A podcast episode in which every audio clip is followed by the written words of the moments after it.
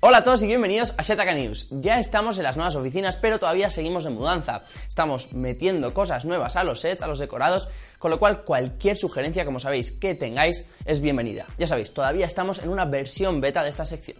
Pero vamos al lío, estas son las noticias de la semana en las que se encuentran una gran compra por parte de Apple, una multa multimillonaria a Facebook y iPortite, una aplicación que convierte tus retratos en obras de arte. Comenzamos. Esta compra por parte de Apple le permitirá desarrollar sus propios procesadores sin necesidad de terceros. Tras un tiempo rumoreándose, se confirma la compra de la división de modems para smartphones de Intel por parte de Apple. La negociación incluye unas 17.000 patentes y 2.200 empleados de Intel, que pasan a ser propiedad de la marca con sede en Cupertino. Este movimiento permitirá a Apple producir sus propios modems 5G, sin depender de terceros como Qualcomm, con quien ha tenido una larga historia de conflictos a nivel legal. Por parte de Intel seguirán desarrollando modems 5G, pero tan solo para PCs, dispositivos IoT y coches autónomos. Se espera que la transacción se cierre a finales de año tras aprobaciones regulatorias. En lugar de ceros y unos, utiliza ceros, unos y doses. Un grupo de investigadores coreanos aseguran tener el primer chip que utiliza un sistema ternario. Históricamente, la base de la informática se ha basado en unos y ceros, pero con este nuevo sistema se añade el número 2 como tercer componente. La principal ventaja aquí es que se reduce la cantidad de información que el procesador debe procesar, aunque aún no queda del todo claro cómo han logrado implementar esta tercera opción. Según el grupo de investigadores, este sistema ternario se podrá adaptar a la tecnología de los procesadores actuales sin cambiar su arquitectura. Según la fuente de la noticia, este sistema ternario podría empezar a comercializarse en 5 años. Facebook pagará una multa de 5.000 millones de dólares por violar la privacidad de sus usuarios, pero esto no afecta a su crecimiento. La FTC, Comisión Federal de Comercio, ha presentado su acuerdo con Facebook, en el que exponen que la compañía tendrá que pagar 5.000 millones de dólares por violar la privacidad de sus usuarios.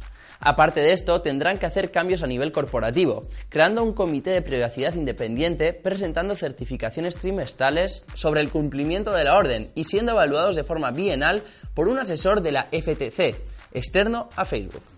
Pese a esta situación, Facebook ha presentado los resultados del segundo trimestre, mostrando un crecimiento de hasta un 28% en ingresos y un 8% en usuarios. La compañía, junto a Messenger, Instagram y WhatsApp, acumula más de 2 millones de usuarios diarios. No obstante, su beneficio neto sigue siendo bastante bajo, al igual que el año pasado. Facebook asegura que su acuerdo con la FTC será de utilidad para mejorar su seguridad en cuanto a privacidad. El propio presidente de Marvel Studios, Kevin Feige, ha dado a conocer detalles sobre la fase 4.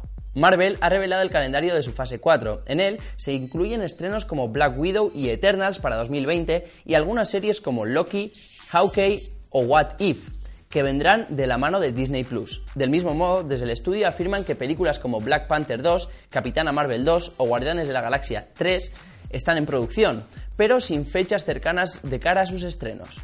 A este calendario podrían sumarse nuevas películas, pero aún no hay nada confirmado al respecto. Con esta página web cualquier selfie puede convertirse en una obra de arte.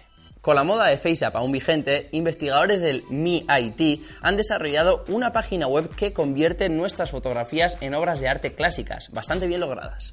Basta con subir la fotografía a la página para que ésta empiece a hacer su magia. Su algoritmo ha sido entrenado con 45.000 pinturas clásicas y el proyecto forma parte de un experimento del Laboratorio de Inteligencia Artificial del MIT IBM Watson. Según describen desde la propia herramienta, son capaces de generar retratos en tiempo real en resolución 4K gracias al uso de redes neuronales. El resultado final es una modificación de la fotografía que hemos subido simulando que ha sido pintada por un artista clásico al más puro estilo Van Gogh o Tiziano. Desde la web aseguran que las fotografías que se suben a su nube se usan solo para hacer retratos, sin ningún uso extra. Y ahora vamos con las noticias flash.